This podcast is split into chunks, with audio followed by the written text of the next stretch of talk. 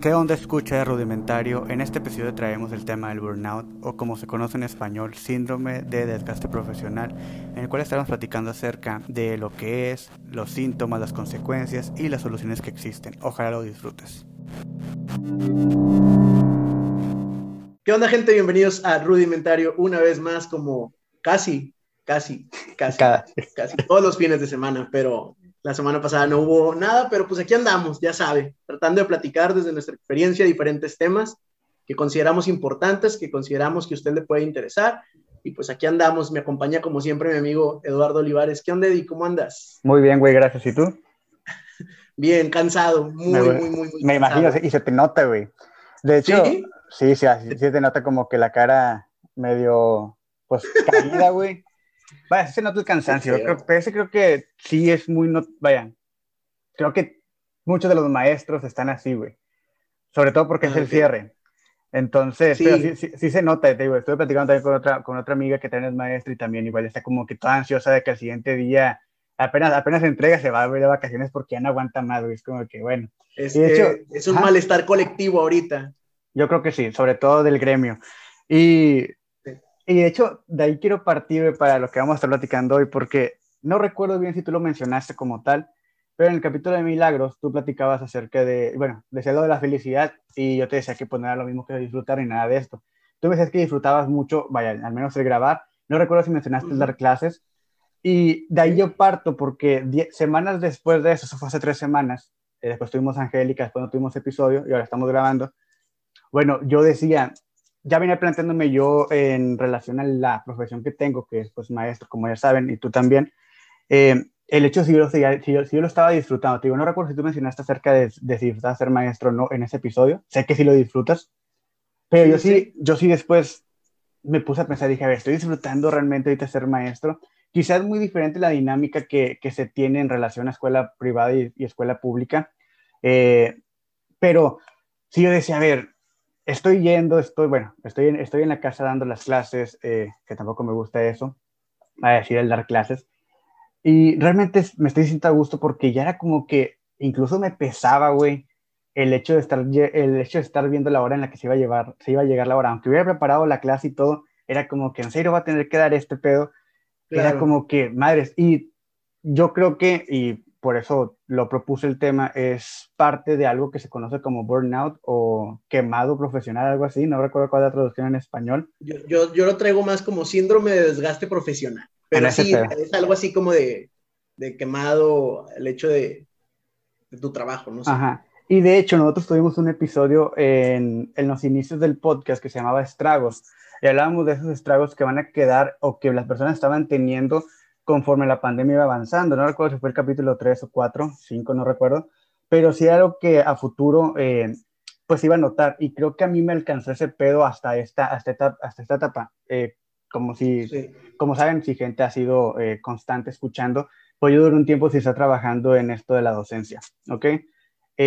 vuelvo a entrar hace un mes y pues realmente estaba muy ilusionado porque ya, ya tenía muchas ganas de volver, pero se van presentando ciertas cosas que aparte de todo esto que estábamos viendo en pandemia, imagínate seis meses sin estar trabajando, de repente, eh, bueno, trabajando en la docencia, eh, y luego te llega todo esto, es carga y las aceptas y todo el pedo porque pues te hacía falta, y luego de repente empiezas así a ver, realmente esto, no solamente la cuestión de la modalidad, la modalidad en línea, era como que realmente me está gustando, se me está tratando bien, se, está, se están haciendo las cosas como a mí me gusta que se hagan en la cuestión ética, eh, se está, por ejemplo, eh, valorando de, y yo sé que a lo mejor muchos dicen, yo, yo, yo vivo del arte más allá de, de, lo que pueda ganar, pero pues no, o sea, tampoco está chido ese pedo.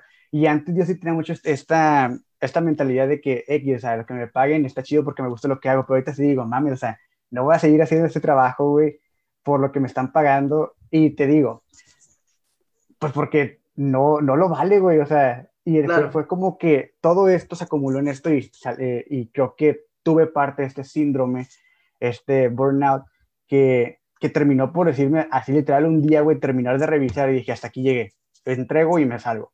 Y sí, güey, sí, hecho, esperé a la clase de la siguiente semana que tenía, que era un martes, Y fue como que en la mañanita terminé de dar la primera clase, en el transcurso de que empezaba la otra, que era un receso de 20 minutos, eh, agarro el teléfono y le marco a la coordinadora y le digo, ¿sabes qué? Ya estoy, ya está. Más le dije, ya está aquí, hoy te entrego, mañana te entrego todo y, y ahí nos vemos.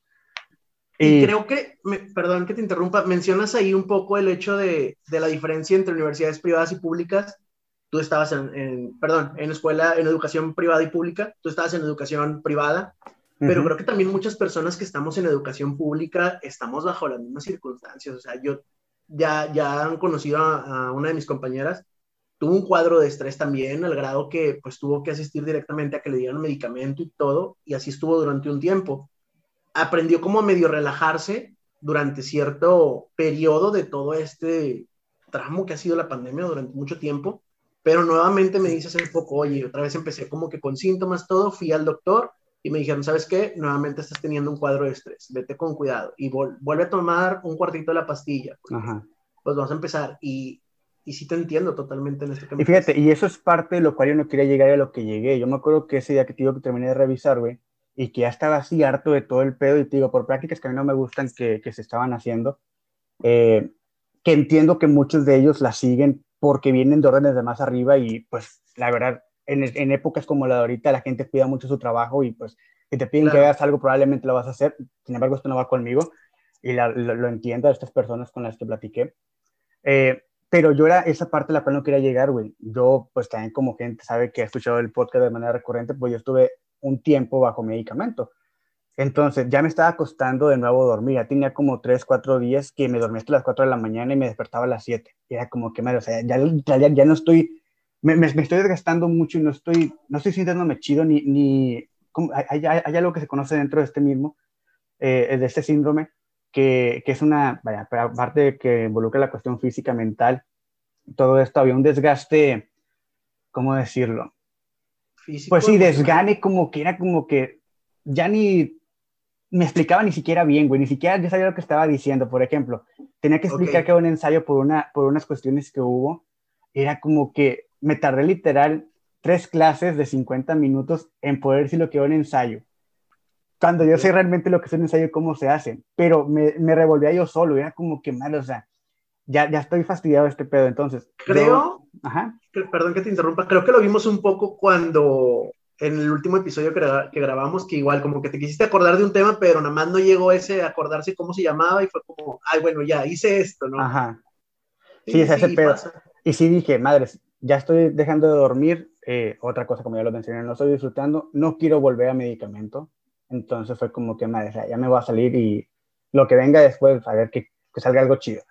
Entonces sí, de eso, de ahí nace el tema y es algo que se presenta mucho sobre todo en, profesionales de la salud y, y, personal social, en este caso como maestros. Eh, eh, no sé tú si en algún momento te has sentido de esta manera. Sí, justo de cómo. O sea, como que, pues sí, ya quemado, como se dice. O sea, como que sí, prácticamente. Sí, bueno, pues sí, un poco. De hecho, lo que te decía, a lo mejor, yo me fui como a todo el panorama este, de agotamiento mental, emocional, físico, estrés crónico. Lo que le pasó a mi compañera fue estrés crónico. Eh, yo siento que no nada más es a lo mejor todas las personas que trabajamos con el servicio al público, no sé, digo, eh, estaba recordando también el, el hecho de, del por qué he renunciado a diferentes trabajos y, por ejemplo, mi primer trabajo que fue a los 17 años, son los 17 años tienen mucha energía, quieres, digo, no digo que estemos súper viejos, ¿verdad? Y que, o sea, pero si somos otra generación, sí tenemos ya unos años más, entonces, pues estoy hablando de que eso fue hace 12 años, este, en eso me tocó, recuerdo en una ocasión que yo entraba a trabajar a las 8, yo tenía un horario como de 8 a 6 con una hora de comida. Me pidieron que cubriera el turno de noche, eh, trabajaba para una tienda de estos de departamentos de, aquí de, de, Nuevo León, este, y me quedé hasta, hasta las 9 de la noche que cerraban la tienda, ¿ok? Pero posteriormente era el, oye, va a haber inventario, nos puedes apoyar. Y estuve trabajando hasta las 7 de la mañana del día siguiente. Estamos hablando de que fueron 23 horas laborando. Y en, hasta ese momento yo no lo sentía. O sea, yo no veía mi entrega, la entrada que estaba teniendo tan, tan fuerte, este, del desgaste que yo estaba teniendo, porque la verdad, pues, en ese entonces era una, siempre he una persona con sobrepeso, una persona gordita, entonces, en ese entonces yo lo que veía era, con madre, estoy bajando de peso, pues sí, pero estaba bajando de peso de que prácticamente me estaba enfermando por tantas horas que le estaba invirtiendo a la empresa. Ese día creo que yo, que, bueno, más bien esa madrugada fue cuando ya me, me cayó el 20 porque mi jefa, el gerente y otra persona más se fueron a comer a un Smart en la madrugada que estaba enseguida y encerraron la tienda conmigo y el personal de inventarios, que era personal de outsourcing, que era personal externo. Entonces, cuando se tenía que tomar cierta decisión, venían y me preguntaban a mí, pues yo era un morro de 17 años tenía como tres meses trabajando, entonces no sabía qué pedo en muchas cosas. Este, y ahí me molesté, yo recuerdo que yo llegué y reclamé porque pues siempre he sido también muy hocicón hasta cierto punto, ¿no? Entonces, este, fue cuando dije, bueno, esto ya no me está gustando, renuncio ahí. Y otra constante que yo he visto que está presente en muchos casos, porque me ha pasado a mí en muchos trabajos, pero aparte en muchas otras personas, y creo que es parte del, del que las personas lleguen a, a ser partícipes de este síndrome inconscientemente, es el hecho de que en muchos trabajos creen o te dicen que eres indispensable, aunque supuestamente no lo seas, y no te quieren dar vacaciones. O no te quieren dar vacaciones o te piden tiempo para que apoyes y todo eso es, estás, están consumiendo tu tiempo. Creo que es parte de los puntos importantes, es el que te dediques un tiempo para tus comidas, para tu descanso, un tiempo para que hagas actividades recreativas. Ojo, esto también, ah, lo quería hacer el paréntesis desde el principio, se me fue ahí la onda. Todo esto obviamente son como consejos que uno ha ido viviendo, claro. no te hablo desde como la idea de un profesional, o sea, porque no soy un profesional de la salud emocional, este, siempre recuerden que es, vayan con un psicólogo, vayan con alguien que los pueda orientar mejor, pero pues creo que desde la experiencia que uno tiene es al menos lo que les podría decir. Personalmente, durante esta pandemia, igual, como lo platicaba con Eduardo antes de, de empezar a grabar, pues el hecho de que sí está habiendo mucho cansancio físico, crónico, entiendo esto de que se te van las ideas incluso cuando estás teniendo una clase. Digo, yo lo, afortunadamente tengo esta costumbre de, de, de estar haciendo muchísimas diapositivas donde siempre sean animaciones y todo, porque al final trabajo con niños, que aparezca esto y que aparezca el otro y que si el monito y no sé qué, entonces eso me, me ayuda a seguir una línea. O como aquí, que yo siempre les digo que traigo mi libreta, pero sí pasa mucho el hecho de que se te vayan ideas y todo porque tu cerebro también no está descansando. Me ahorita me contabas, Eduardo, del hecho de que pues te dormías a las 3 o 4. Tú sabes que yo a veces me desvelo haciendo mis, mis diapositivas y todo, y en ese y últimamente sí me parecía extraño el ver que tú estuvieras en línea cuando yo sé que tú eras como más de sí tener un horario para ciertas cosas y creo que eso es parte importante también, establecer horarios. Sí, eh, eh, totalmente de acuerdo con lo que estás diciendo. Sí, yo creo que en el momento en el que, cuando hice el capítulo, que dije que se me hace muy diferente la, la, cuestión pública y la privada, eh, no, no, iba tanto a lo mejor en relación a. Vaya, ya, no sé ni cómo explicarlo, ya se me está entendiendo las ideas. Sino que yo me quería enfocar más en, vaya, como tú dices, quizá a lo mejor el tiempo que tú le dedicas a una tarea de un niño, que sí, obvio le tienes que dedicar el tiempo de una forma en la cual haga notar los errores.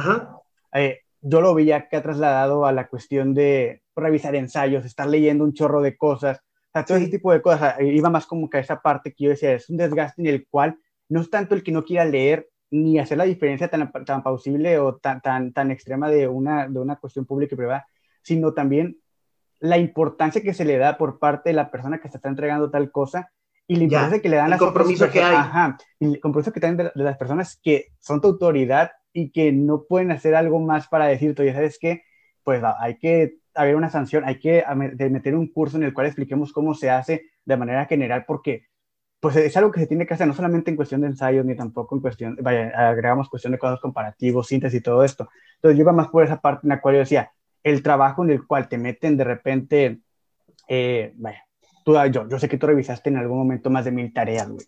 Es como que, madre, o sea, ¿cómo llegamos hasta ese punto, güey? En el cual al final ni siquiera se valora, güey, porque en ocasiones la persona tú le puedes hacer las notas y ni siquiera las va a leer, a la retroalimentación le va a poner importancia, como que, madre, ¿por qué me estoy desgastando en este pedo? Y aquí es donde yo también digo, la importancia que le damos a las tareas no es tan importante como debe de ser. Porque en ocasiones okay. hay, hay, tareas que, eh, hay tareas que ni siquiera tendrán que estar ahí. Okay, no, no, no, no, aportan en mucho o realmente no están bien enfocadas o bien dirigidas hacia lo que tú busques eh, implementar. Solamente están ahí para cumplir un rubro. Y es algo que a mí me molesta mucho ese pedo, güey. Entonces era como que, madre, o sea, dije, no, no, ya, ya, ya estoy muy cansado de, de, de, de ese pedo. Y, y, pues ni pedo, hay que, hay que hacer algo.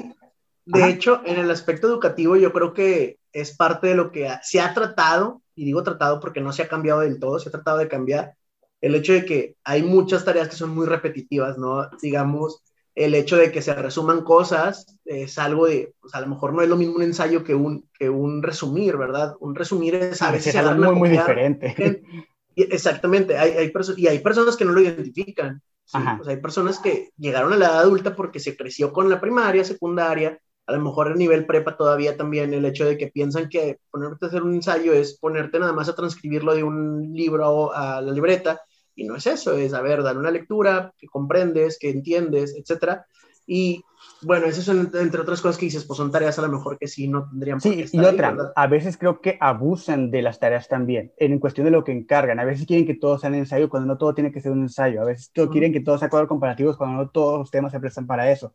A veces quieres que todo sea líneas del tiempo y tampoco se presta para ese pedo. Entonces, está mal dirigido, considero yo, en ocasiones, vaya, me tocó en la maestría, me tocó eh, en trabajando, las plataformas están dirigidas solamente para mantener a uno ocupado y no para otorgarle algo. Ahí va, que si te deja algo si lo haces de manera consciente y no solamente por entregarlo. ¿Ok? Eso sí hay que dejarlo claro. Ahora, eh, ahí, perdón, la gente que ya escuchó casi 20 minutos y nunca, vaya, se escuchó hablando, quejándome a mí eh, de esto, no dijimos que era realmente el burnout, era, es, lo podemos definir como que, como este síndrome en el cual una persona se cansa emocional, física y mentalmente de, de lo que está haciendo, llega a un hartazgo. ¿Así lo podemos definir pues, cómo lo definirías sí, tú? Yo sí, yo sí lo, lo definí así, como agotamiento mental, emocional o físico, Ajá, ¿sí lo que puede llegar al, al, estrés crónico, ¿sí? Ya. Este, por eso también lo puse como desgaste profesional, síndrome Ajá. de desgaste profesional, que siento que es como la traducción mejor, ¿no? En lugar de esto de, de los quemados. Claro. Este, es un desgaste que llegamos a tener todos. Yo me ponía a analizar justamente cuando hacía mis anotaciones respecto a que yo comentaba, dije, bueno, lo, lo que tengo principal, principalmente es esto de los 17 años, pero realmente no es cuestión de la edad, es cuestión de que incluso yo iba creciendo, tenía más responsabilidades en diferentes trabajos y más me entregaba y más estaba ahí. Y no digo que no lo hagamos, porque es parte del ser una persona responsable, pero que también, por eso yo ponía este punto importante de decir, bueno, nada más no dejes de lado el hecho de, de, de tu persona, de que tengas tus tiempos para descansar, etcétera. Simplemente, por ejemplo, la última vez que renuncié, que fue previo a ejercer, bueno, una antes de, de, de, bueno, antes de ejercer, antes de trabajar en la preparatoria, ahí que hice, ahí sí fue como, también creo que fue un síndrome de, ya, o sea, de un agotamiento, de un desgaste tan fuerte el hecho de que también ya había renunciado varias veces y me decía, no, no, y tú como, y yo como menso, ah, ok, no, pues no puedo, cuando en realidad el único libre de tomar mis decisiones soy yo, el único Exactamente. de saber qué voy a hacer soy yo. ¿Qué es lo que hice la última vez? Dejé de, de, encender mi teléfono, lo apagué durante como dos semanas. Después de dos semanas fui y me presenté y todavía me dijeron, ¿vas a querer seguir trabajando aquí? Y yo, no. claro que no, o sea, por algo dejé de hacerlo. ¿Verdad? La persona de recursos humanos no era la misma que me había contratado, no era la misma que había estado durante los tres años y medio que duré yo en esa empresa. Claro. Entonces no sabía bien qué onda conmigo y aún así buscaba que me quedara. También entiendo que a veces es porque a las personas de recursos humanos, pues lo que les piden es que haya, que no haya cierta rotación de personal, ajá, que haya permanencia. Entonces, sin querer, todos somos partícipes en ocasiones de que en las empresas nos, nos lleguen a, a, aplastar tanto. No, yo ahorita hacía el comentario de la escuela pública y privada, porque entiendo que muchas personas, como yo, que estamos teniendo ahorita un desgaste muy cañón, este, queremos realmente también dejar esto libre, pero también entendemos que no hay una, eh, no va a haber otra estabilidad tan grande como la que me está dando ahorita una educación pública, una, sí, una educación pública, o cualquier claro. trabajo como este, que también decimos, chin, disfruto más lo que hago y sé que será un tiempo pues corto, por decirlo de alguna manera, en comparación con todo lo que viene del trabajo de volver a estar otra vez con mis niños y todo. Y creo que esa es la única esperanza que a las personas que estamos ahorita sufriéndola lo, nos mantiene todavía constantes a tratando de echándole ganas. Y no está padre, no está padre que estés como aferrado a una esperanza de que todo va a mejorar, porque Ajá. no nada más depende de ti, sino depende de un chorro de gente y a veces parece, yéndome ahora sí, no quería atacar específicamente a la Secretaría de Educación, pero creo que sí lo voy a hacer. Específicamente parece que a la Secretaría le vale mierda todo lo que está pasando y, no le interesa tampoco la educación de los niños, no le interesa el aprendizaje, porque lo único que quiere es mostrar ante la gente que está haciendo cosas cuando lo único que está haciendo es afectarlos más. Oye, una pregunta, y perdón me interrumpa, güey, porque tenía que tocar algo que tú mencionaste y de hecho me prendiste la idea ahorita que anteriormente que dijeras esto, dijiste la palabra indispensable y quiero tocar algo de ello, pero ahorita que estás mencionando esto de secretaría, ¿hay por parte de secretaría un departamento en el cual el maestro pueda acudir de psicología para poderse tratar o no? Pues hasta donde yo sé, no. De hecho, es algo muy que pues te llega a dar risa para ya no molestarte, ¿no?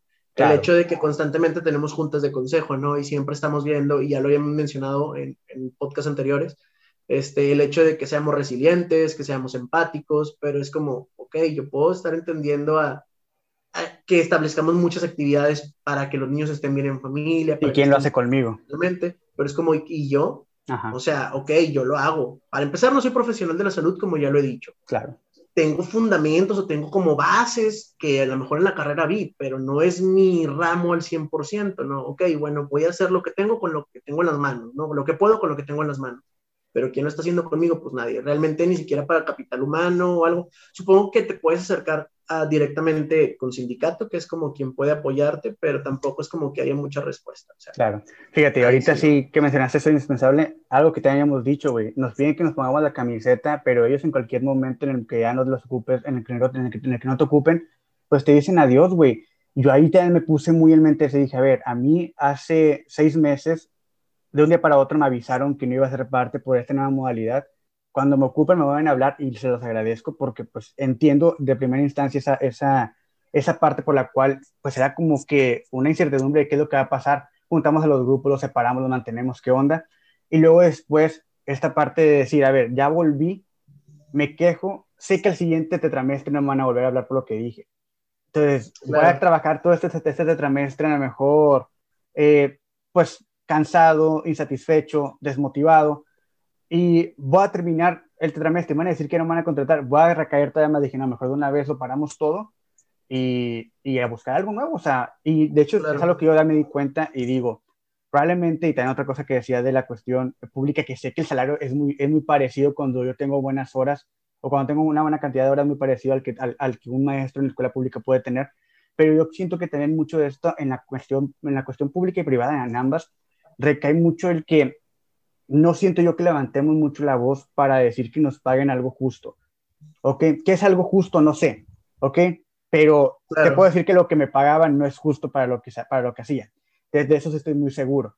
Entonces, sí, no, igual, igual en la escuela pública y creo que en muchos trabajos, o sea, yo hablo en general de muchos trabajos porque pues he pasado por muchos, por muchos lugares, ¿no?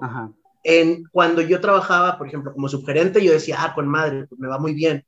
Pues sí, pero ¿cuántas, cuántas horas le estaba invirtiendo a la empresa? Le está invirtiendo 12 horas. Ahora, las, ahora digo, bueno, ok, como maestro tengo un sueldo medio, ni siquiera, de hecho, si nos vamos a lo que es la clase media, los maestros no, son la clase media. No llegamos así seamos la en la escuela pública. La gente piensa que, ay, tiene mucho dinero, porque muchos maestros se dan la vida de que si tuvieran dinero, pero viven endeudados con préstamos y demás. Pero bueno, esos ya son otros temas. Exacto. Este, a lo que voy es, realmente tampoco considero que sea un sueldo justo, porque muchas personas piensan, ah, son cuatro horas y media. Pues no es cierto, porque detrás del, de, al menos Exactamente, eso. muchas horas detrás. Yo te decía, o sea, simplemente ahorita la educación a distancia está siendo mucho más pesada, porque todo lo tengo que planear desde mi casa. Yo le decía a una compañera, ahora que esta semana sí tuvimos que asistir varias veces a la escuela por diferentes juntas y cosas que no tenían ni sentido, este, yo le decía, es que sabes que siento que el tiempo me dura menos que cuando venía a la escuela, a la clase. Definitivamente. Le digo, porque estando en la casa es, me pongo a revisar, ok, tengo la clase, luego preparo la siguiente clase y entre lapsos de 10 minutos es como que pongo la lavadora porque aprovecho que estoy aquí. Pero después tengo 20 minutos, bueno, hago algo rápido de comer porque voy a hacer esto. Entonces es como, ¿qué, qué, qué estoy haciendo? Por eso para mí ahorita yo hablo tanto porque, del, del hecho de darme un tiempo a mí, porque a veces se nos olvida sobre todo en esta pandemia, al estar desde casa, a las personas que trabajamos desde casa, no establecemos tiempos. Si trabajas más cómodo, por decirlo así, si tú quieres, porque en la parte de abajo me puedo dejar la pijama. Sí, pero eso no quiere decir que nada más por eso estoy descansando. Sí, no compensa todo lo demás. Claro, ajá, es como que sueldos justos, ahí sí, quién sabe, como dices, no sabemos qué sea, por el tiempo que le invertimos cada quien. Sí, de hecho. Que también es cierto, perdón que te, perdón que te interrumpa. También es cierto, no todos los maestros somos igual de comprometidos, no todas las personas en general, diseñadores gráficos, personas que trabajan desde casa, no todos tienen el mismo nivel de compromiso. Claro. También es cierto que hay personas valemadristas y a veces uno hasta los admira cuando no debería ser así. Porque dice uno, yo también quisiera ser así, también quisiera poder hacer esto, esto y esto, y que no me interesara toda la carga administrativa, toda la carga que tengo atrás. Pero bueno. Así es. Que ahí, por ejemplo, eso que tú mencionas, eh, y complementando lo que yo estaba diciendo, pues también recaí en esta parte en la cual yo me di cuenta de que dije, a ver, para mí seguir trabajando de maestro en escuela privada es tenerlo como segundo trabajo como muchos de mis compañeros. Tener algo fijo en, otra, en, otro lugar en el cual sepa que tengo un sueldo y unas horas que solamente trabajo ocho horas y listo, seis horas y listo, y ya después me puedo dar otro tiempo de las cuatro horas restantes ahora sin dar clases o algo, porque también seamos honestos, para al menos a mí no, no, no me daba algo en el cual, eh, pues si pudiera a lo mejor viajar como antes, ¿ok? Tengo ya casi 3, 4 años que no puedo porque pues ha sido muy voluble esta parte, por parte, eh, y son muchas cosas ahí. Entonces, ahí me gustaría a lo mejor a mí nada dar como que unas recomendaciones o unas cosas en las cuales eh, dice que son las principales, las principales manifestaciones de esto que hemos estado hablando. ¿No les traías alguna lista de esto, no? No, no, no, dale. Por ejemplo, dice, las principales manifestaciones de este síndrome son sentimiento de agotamiento, fracaso e impotencia. Me identifico, ¿ok? Sentía que estaba haciendo muy mal, muy mal mi trabajo también, ¿ok? Eh, me sentía muy agotado, a pesar de que no dormía, ¿ok? Vaya, a pesar de que, sí, pues, e, e, es un cúmulo de todo, ¿ok? Baja autoestima también era como que, madre, o sea, no me siento el profesional que me sentía años anteriores y no era mi culpa, o sea, porque yo me siento que yo estaba haciendo las cosas bien, pero me, me sentía como que no tenía el respaldo de que las cosas que yo estaba haciendo se sentían que, que se, sentían que son las que son, se sienten que son las que son y se están haciendo bien, ¿ok? Poca realización personal, estado permanente de nerviosismo, porque me va a dar nervios estar en una clase cuando voy preparado, también me decía, güey, es como que madre, es que pedo. Eh, comportamientos agresivos, eso sí nunca, ok, no, pero sin embargo sí. Creo que Ese, soy, ese soy más yo. eh, dolor de cabeza, también me empezaba a doler la cabeza, taquicardia, no, eh, insomnio, pero hay que decir que esto no, no, porque yo no sea partícipe de esto, no quiere decir que no, se, no surge. Estos son en general. Claro, claro. Insomnio. Sí, cada persona es diferente. Bajo rendimiento, sí. Absentismo laboral, no lo tenía como tal, pero lo quería hacer.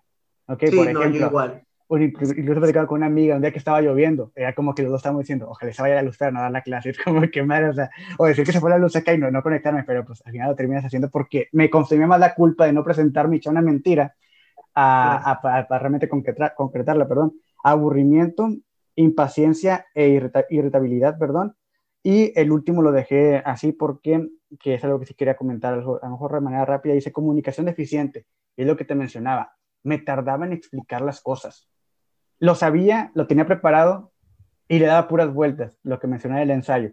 Entonces era como que, madre, o sea, sí, ya no estoy a gusto en este pedo, mi comunicación no está siendo, a pesar de que tengo una voz bien culera, tartamudeo mucho, hablo muy rápido. ¿Te sigue disgustando tu voz a un año y medio de, no, a un año y es que vaya, de grabar? No, mm, vaya, me escucho, me gusta, de hecho me gusta escucharme eh, los, cuando lo estoy editando y todo esto, me gusta, pero yo me refiero a que yo percibo que en las otras personas, cuando estoy dando la clase, mi voz puede ser un poco molesta. No sé por qué. Qué raro. ¿Será que por lo rápido que hablo o no sé? Pero incluso esto es algo que las redes en línea me mostraron que literal ya no estaba disfrutando. Qué bueno que ahorita mencionaste y me dijiste esa pregunta. Porque cuando yo repasaba los videos para ver qué es lo que había dicho en una clase y porque tenía, clase, tenía materias repetidas y ya como que, a ver, ya lo dije en esta clase, no lo dije. Yo me veía en la cámara, güey, y no me veía contento, O sea, me veía, me veía desganado, me veía como que fastidiado. Decías, en el podcast me veo de una forma, en la clase sí, me veo... definitivamente. Entonces era como que también esa parte me dio vaya, me, hizo darme cuenta que pues sí tenía que decir adiós a este pedo por ahora, güey. Y como te digo, pues relajarme, descansar, pensar bien las cosas, qué es lo que voy a hacer y primero salir de esto, porque es algo, es algo muy importante. También traigo ahí cosas que se tienen que hacer, por ejemplo, eh, ¿cómo eliminarlo? Pues obvio, esto, ojalá hay gente que tenga algún puesto de importancia en un, vaya, no que, no, no, que los demás no sean importantes, pero que pueda hacer un cambio eh, y hacer, hacerles, hacerles ver a las personas de más arriba que se puede hacer un cambio mejorar las condiciones laborales, eso creo que debe, debe de existir. lo estamos viendo ahorita en, el sector salud, está bien mediocre todo el pedo, güey. Lo estamos viendo en, en, las escuelas, ya están las escuelas todas eh, con árboles, vaya, con ramas ya no le están dando mantenimiento. Los maestros van a tener que volver a ser parte de eso, y no, no porque sea algo indignante ni nada de esto, pero no es su trabajo como tal. Entonces se tienen que enfocar en otras cosas, así como también en ocasiones se carga mucho trabajo administrativo, no se centra, no se centra en lo académico. Siento que son cosas ahí que se descuidan mucho y deberían centrarse más en ello. Entonces, mejorar las condiciones laborales, eh, hacer un diagnóstico tuyo, ok, que la empresa también o el lugar de trabajo te, te dé pie a que puedas diagnosticarte cómo te sientes, porque esto de, de, este síndrome ya está tipificado como una enfermedad. Ah, en el 2019 la, la, hicieron. Duró muchos años en el cual decían, ah, es como que descansa y listo. Incluso que hay un caso que a mí me gusta mucho eh, de una chava que un día se levanta y dice, ¿sabes qué? Le voy a mandar un correo a mi jefe porque te necesito días para descansar que me corra o no sé, pero yo, yo no me puedo presentar hoy. Les mando, un, mando un correo de que hoy no me puedo presentar, bla, bla, bla, porque me siento así, así, necesito acomodar bien, bien mis ideas, descansar emocionalmente, estoy fatigada. Y fue como que la respuesta del jefe que, qué bueno que me dices esto, porque es algo que en lo que nos damos muchas veces cuenta. Y como tú dices, en ocasiones parecemos máquinas en las cuales hacemos todo por, por satisfacer los sueños de otras personas. Y no me quiero ver como coach de vida, ok, pero así en ocasiones pasa, güey, de que queremos eh, nos ponemos la playera y todo el pedo, y es como que, ¿dónde estoy quedando mi tiempo yo? No soy una máquina a la cual solamente le pones aceite y listo. Necesito satisfacer sí, necesidades fisiológicas. Entonces, todo ese pedo, eh, perdón que más para terminar esta idea, güey. Entonces, ahí, ahí siento que eso es algo muy importante a lo cual tenemos que prestar atención. Y por último, pues, de mi parte, y creo que de muchas otras personas, una buena remuneración es, es mantener bien a, a las personas.